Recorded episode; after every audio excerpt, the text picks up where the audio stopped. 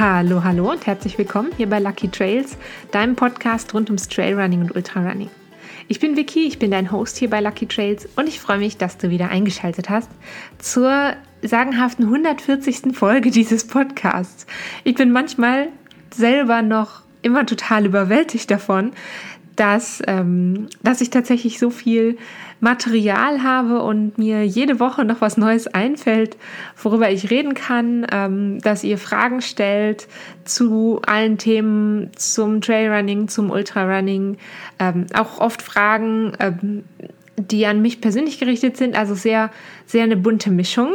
Und äh, darum beantworte ich heute nochmal Fragen aus der Community. Äh, bevor wir das machen, vielleicht noch mal einen kurzen Reminder, wenn du andere Frage- und Antwortfolgen hören möchtest. Die letzte Frage- und Antwortfolge war die Folge 127. Ich glaube davor Folge 86 und davor hatte ich ziemlich lange keine spezifische Frage-Antwort-Folge. Ich glaube irgendwo Frage, Folge 10 und Folge 30, wenn ich mich nicht vertue. Das sind so die, ähm, wo ich schon mal einzeln auf, auf ähm, Fragen aus der Community eingegangen bin. Das sind ähm, oft Antworten, die ich für diese Folgen natürlich sehr, sehr kurz halten muss. Und es gibt auch ähm, immer wieder Fragen, die ich vielleicht in diesen Fragerunden nur so ganz, ganz kurz anteasern kann und die eigentlich einen viel, viel größeren Rahmen brauchen. Und eine davon, ähm, die ist auch heute Thema sozusagen.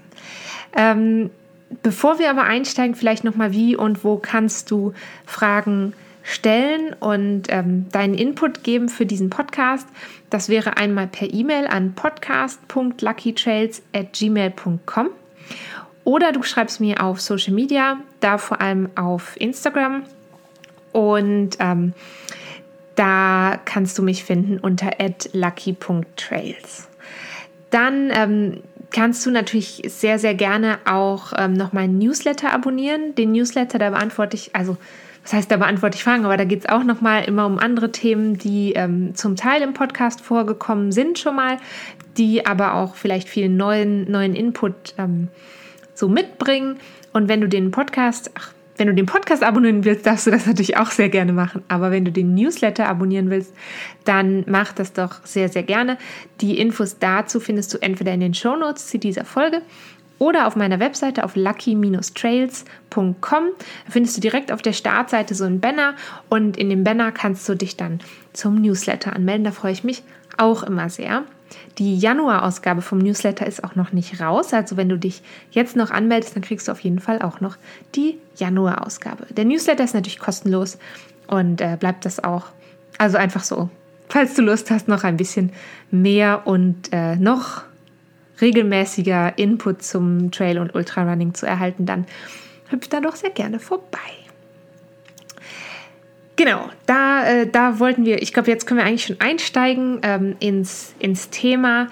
Und ich habe schon gesagt, es gibt so einige Themen, die sind schwierig in einer Frage- und Antwortfolge zu beantworten. Die es sind aber gleichzeitig Themen, die euch auch sehr beschäftigen und die mich auch beschäftigen. Und eins davon ist die Frage, ob und inwiefern können wir als Läuferinnen und Läufer unseren Beitrag leisten zum Thema Umweltschutz. Ähm, Umweltschutz in den Bergen, in der Natur, da wo wir unterwegs sind. Und ähm, ich glaube eben, dass das ein Thema ist, das einen viel, viel größeren Rahmen braucht als eine einzelne Podcast-Folge. Ähm, wir haben viele verschiedene Möglichkeiten natürlich, uns da einzubringen. Ähm, das fängt mit so ganz einfachen Sachen an, wie ähm, gut überlegen, was kaufe ich, brauche ich das wirklich, ähm, wie lange kann ich das benutzen, ähm, vorhandenes Material recyceln, wiederverwenden, weitergeben, wenn es vielleicht doch nicht das Richtige für dich ist. Und ähm, es gibt natürlich auch ganz, ganz viele Hersteller, die sich auch Gedanken machen zum Thema Nachhaltigkeit im Sport, Nachhaltigkeit im Laufsport, im Bergsport und so weiter. Und ähm, eine Sache war jetzt ein bisschen in Medien, ich weiß nicht, ob ihr es mitbekommen habt, aber im vergangenen Jahr hat, die, der, hat der Schuhhersteller On ein, ähm, ja, wie eine Art Recycling ähm, Projekt, sozusagen eigentlich ein Mietprojekt für Schuhe ins Leben gerufen. Das heißt, man kann, ähm, man kauft den Schuh nicht, sondern du mietest den Schuh quasi und ähm, nach frühestens drei Monaten ähm, oder auch später, wenn du merkst, hey, ich kann aber den Schuh länger als drei Monate tragen, was ja vielleicht für viele der Fall ist, kann man den Schuh dann einschicken und dann wird der wieder auseinandergebaut und recycelt. Zumindest behaupten sie das, versprechen sie das und dann bekommst du ein neues Paar Schuhe zugeschickt, das du dann wieder mietest. Ich finde diese Idee grundsätzlich total gut. Das ist natürlich noch in den Kinderschuhen sozusagen. Das heißt, ähm, es gibt zum Beispiel im Moment nur ein einziges Schuhmodell, mit dem das geht. Wenn dieses Schuhmodell natürlich jetzt für dich nicht geeignet ist, dann ist das natürlich einfach viel, viel schwieriger. Ähm, aber ich finde die, die grundsätzliche Idee zu sagen, okay, welches Material verbrauchen Läuferinnen und Läufer vielleicht viel und da zu sagen, okay, wir können da so ein, so ein Mietsystem zum Beispiel mitmachen und wir nehmen die Schuhe zurück, dann landen sie nicht direkt im Abfall, sondern wir können schauen, welche Teile von den Schuhen sind vielleicht recycelbar. Dann finde ich das total gut. Vorausgesetzt natürlich, und das lässt sich für uns Verbraucherinnen und Verbraucher halt einfach schlecht nachvollziehen, ist so ein bisschen die Frage, inwiefern ähm, funktioniert das auch wirklich. Ich will jetzt damit gar nicht sagen, dass das nicht funktioniert, sondern ich will einfach nur sagen, ähm, das kann klappen oder das kann eben auch nicht klappen und da haben wir eben vielleicht nicht so viel Einfluss drauf. Aber es gibt natürlich auch noch ähm, viele andere Hersteller neben äh, der Firma On in diesem Fall, die sich solchen Projekten widmen und sich Gedanken machen, was kann man machen, wie können wir das ähm, Ganze voranbringen. Und das finde ich total gut, dass es da äh, viele Überlegungen gibt. Und eben wir als Verbraucherinnen und Verbraucher, wir können auch ganz, ganz viel tun und ähm, Darüber denke ich, braucht es aber eben mehr als nur eine kleine ähm, Frage-Antwort-Folge. Da brauche ich auch ein bisschen mehr Zeit, um was Gutes für euch zusammenzustellen, was zu recherchieren, herauszufinden, worüber ähm, reden wir da eigentlich von, vielleicht auch was für Mengen reden wir da, was haben wir für Möglichkeiten. Und ähm, da müsst ihr euch jetzt einfach noch ein kleines bisschen gedulden und ich hoffe, das ist okay. genau, ähm, ich persönlich bin einfach ein Fan davon, ähm, bestehende Produkte weiter zu verwenden, zu versuchen zu reduzieren, neue Sachen zu kaufen, so gut das geht, Sachen zu reparieren. Aber klar gibt es immer Sachen, die man vielleicht nicht mehr reparieren kann. Ähm, ist mir jetzt zum Beispiel passiert mit meinem Laufrucksack. Da werde ich euch in Kürze ein bisschen mehr zu berichten und zu meinem äh, Test von meinem neuen Laufrucksack. Der ist heute angekommen. Der muss noch ausgepackt und ausprobiert werden. Ähm, Genau, aber irgendwann, es kann halt sein, und das ist voll okay, es kann sein, dass irgendwann bestimmte Sachen nicht mehr weiterverwendet werden können, nicht mehr ähm, repariert werden können. Und dann einfach, wenn es soweit ist, dann macht dir ganz gut Gedanken, wie willst du sie dann ersetzen? Äh, was muss vielleicht das, das Produkt für dich für Anforderungen, welchen Anforderungen muss es entsprechen? Und dann ähm, kannst du das natürlich auch gut ersetzen, um weiter deinen Sport zu machen, ganz klar. Genau. Das äh, war eben so eine Frage, die jetzt gar nicht eine konkrete Frage ist, sondern einfach ein Thema, was, was euch anscheinend interessiert und auf das ich sehr gerne in den nächsten Wochen nochmal verstärkt eingehen möchte. Eine andere Frage, die bezieht sich eigentlich ein bisschen oder kommt aus der Folge von letzter Woche, wenn du letzte Woche noch nicht reingehört hast. In der letzten Woche habe ich darüber gesprochen, ob wir ähm, Wettkampfdistanzen, ob man sich immer steigern muss, muss man immer weiterlaufen. Ähm, musst du jetzt, wenn du zum Beispiel erst einen Halbmarathon gelaufen bist, auf jeden Fall danach einen Marathon laufen? Ähm, oder musst du nach den 10 Kilometern, ist dann der nächste Schritt immer ein Halbmarathon?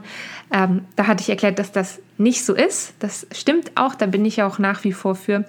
Ähm, und ich habe euch erzählt, dass ich mein erstes Rennen für diese Saison ausgewählt habe. Und das ist der Philadelphia Trail Marathon. Und da haben ein paar Leute gefragt, ob ich ein bisschen mehr zu dem Rennen erzählen kann und warum ich genau dieses Rennen ausgesucht habe. Das kann ich natürlich machen, euch ein bisschen mehr dazu erzählen.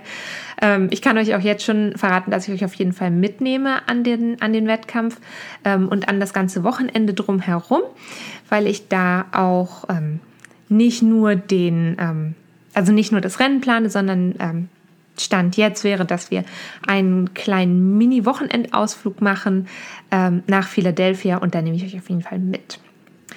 Äh, das Rennen findet statt, überraschenderweise in Philadelphia, in einem, ja, wie eine Art äh, Stadtpark, wie ein großer, äh, wie ein großer Stadtwald, da findet das Rennen statt.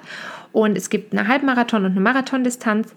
Und was für mich persönlich sehr, sehr schön ist, ist, dass eigentlich ähm, die Route eine Halbmarathonstrecke ist und die Halbmarathonläuferinnen und Läufer laufen das eben einmal und die Marathonläuferinnen und Läufer, die laufen das Ganze zweimal.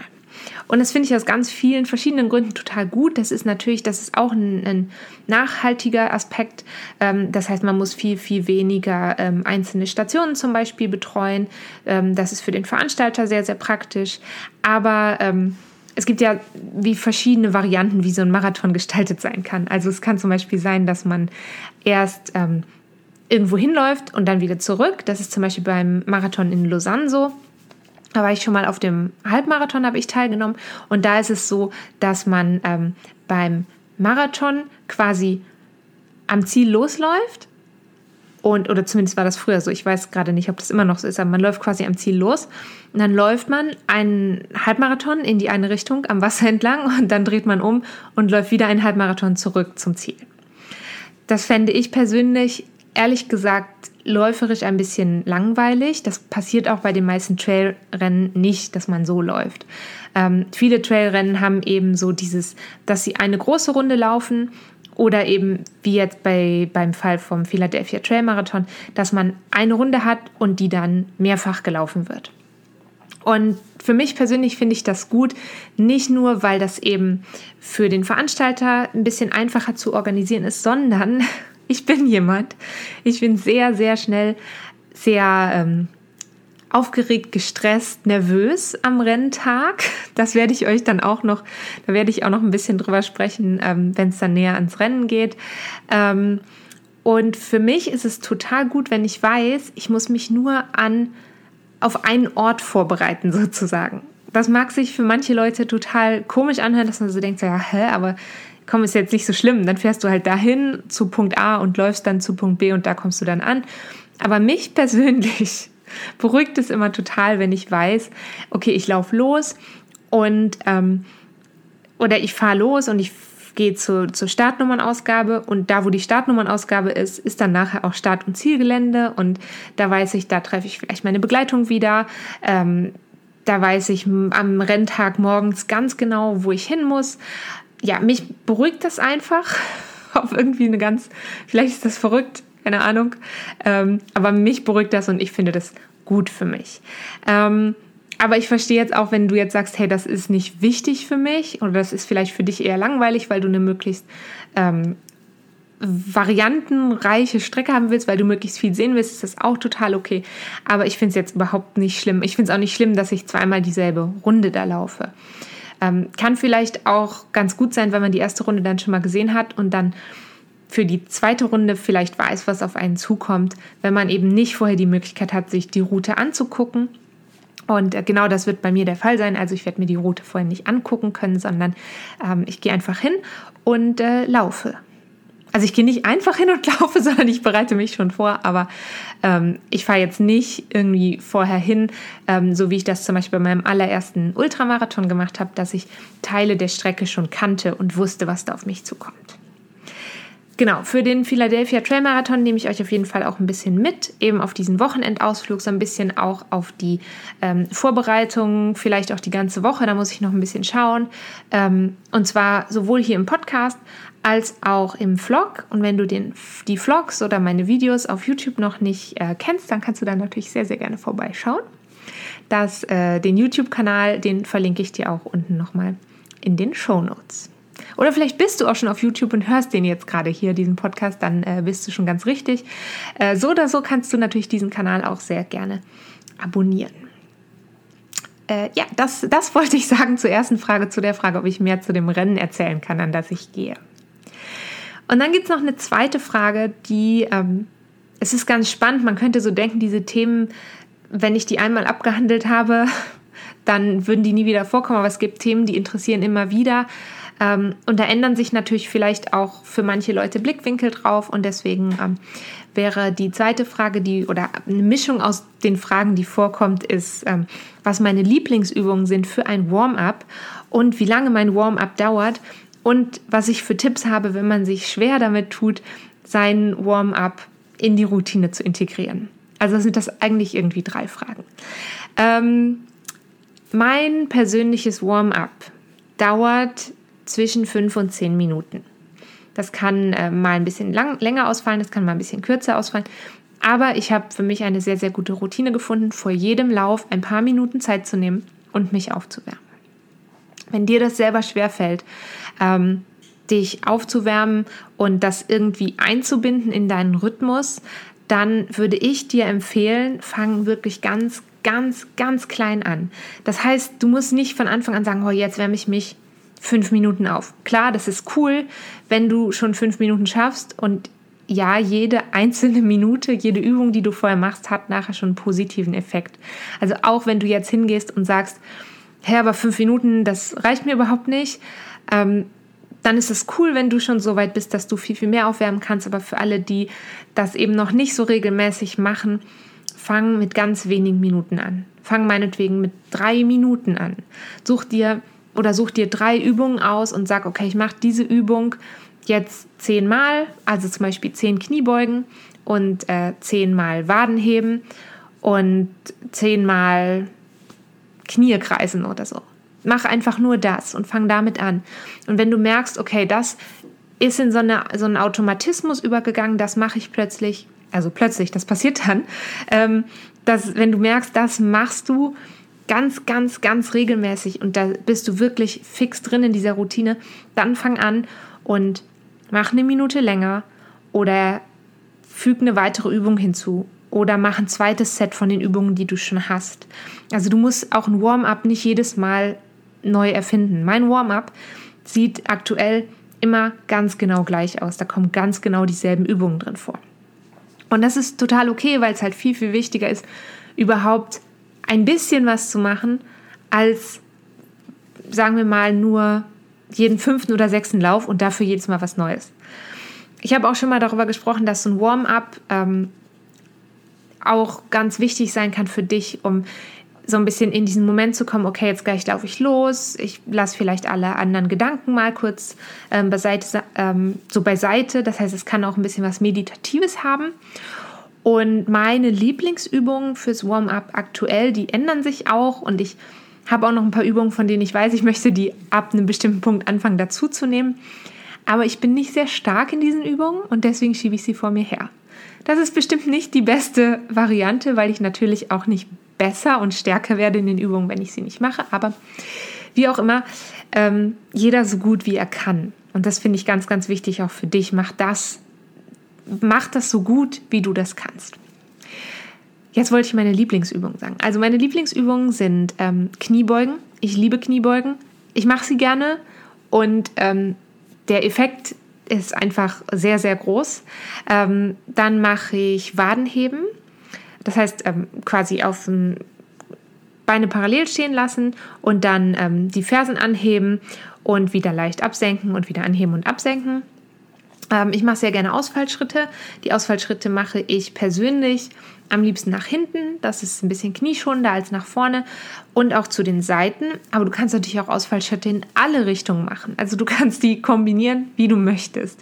Da einfach darauf achten, dass du ähm, beide Seiten gleichzeitig trainierst. Also nicht gleichzeitig, gleichmäßig, nicht gleichzeitig, genau. Ähm, und dann mache ich auch noch sehr gerne ähm, seitliches Beinheben, sprich ähm, parallel stehen und dann das eine Bein zur Seite wegstrecken, gestreckt halten und wieder ranziehen. Das ist eine Übung, die habe ich euch auch schon mal in dem Video zum Miniband-Training gezeigt. Und ähm, diese Miniband-Trainingsübung und auch ganz viele andere Warm-up-Übungen findest du ähm, in den Trainingsvideos, die du auch auf meinem YouTube-Kanal findest. Da kannst du natürlich sehr gerne vorbeischauen. Genau, ähm, und ansonsten gehört immer noch so ein kleines bisschen Mobilität für mich dazu, Mobilitätsübungen, Beweglichkeitstraining.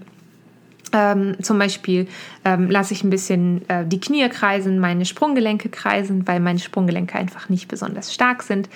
Ähm, und auch ähm, die Hüfte kreisen, also wirklich da überall da, wo du selber auch merkst, oh, da habe ich vielleicht meine Probleme, da bin ich vielleicht auch nach dem Laufen ähm, oft ein bisschen steif, dann versuch schon diese Gelenke und diese Bereiche deines Körpers schon so ein bisschen vorzuwärmen vorm Laufen. Genau. Und ich glaube, wenn du das versuchst regelmäßig einzubinden, dann wirst du schaffen, so eine kleine ähm, Warm-up-Routine für dich zu entwickeln. Ich denke, ich mache irgendwann in den nächsten Wochen, wenn ich mich aufraffen kann, ähm, mein Warm-up draußen zu machen. Ich mache im Moment mein Warm-up drinnen. Ähm, einfach, ich mache es drinnen und dann ziehe ich ganz am Schluss mein letztes Layer an, mein letztes ähm, warmes Oberteil an und ähm, dann laufe ich erst los. Das ist noch ganz wichtig für mich, ähm, weil, die, ähm, weil die Temperaturen draußen einfach im Moment viel, viel, viel zu kalt sind für mich. Genau. Also zum einfach loslaufen und das Warm-up draußen machen. Aber wenn ich das Warm-up wieder draußen mache, mache ich nochmal ein neues Warm-up-Video. Und dann freue ich mich natürlich, wenn du vorbeischaust. Das ähm, das war's schon für heute und ich hoffe sehr, dass du ein bisschen was mitnehmen konntest aus dieser Folge. Und ich freue mich jetzt schon darauf, eine kleine Nachhaltigkeitsreihe zu machen. Wenn du selber vielleicht Input hast zum Thema Nachhaltigkeit im Laufsport und im Bergsport, dann schreib mir sehr gerne eine E-Mail an podcast.luckytrails at gmail.com. Da freue ich mich immer sehr, sehr drüber. Und ich beantworte auch alle E-Mails. Ähm, und jetzt sage ich Dankeschön und äh, wir hören uns ganz bald wieder. Bis dahin. Tschüss.